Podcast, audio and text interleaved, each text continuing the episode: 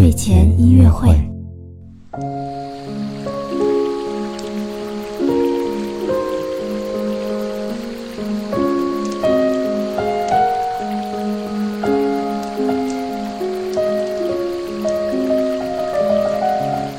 宝宝你好，我是你的兜兜哥哥。